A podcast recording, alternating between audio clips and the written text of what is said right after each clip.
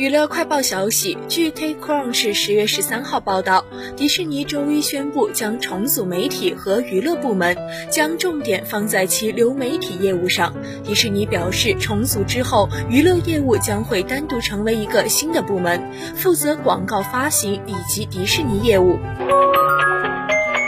近日有媒体拍到杨旭文和某长发女生外出逛街，两人十指紧扣，很是甜蜜。天黑后，两人与友人聚餐，女生坐在杨旭文对面，有说有笑，疑似新恋情曝光。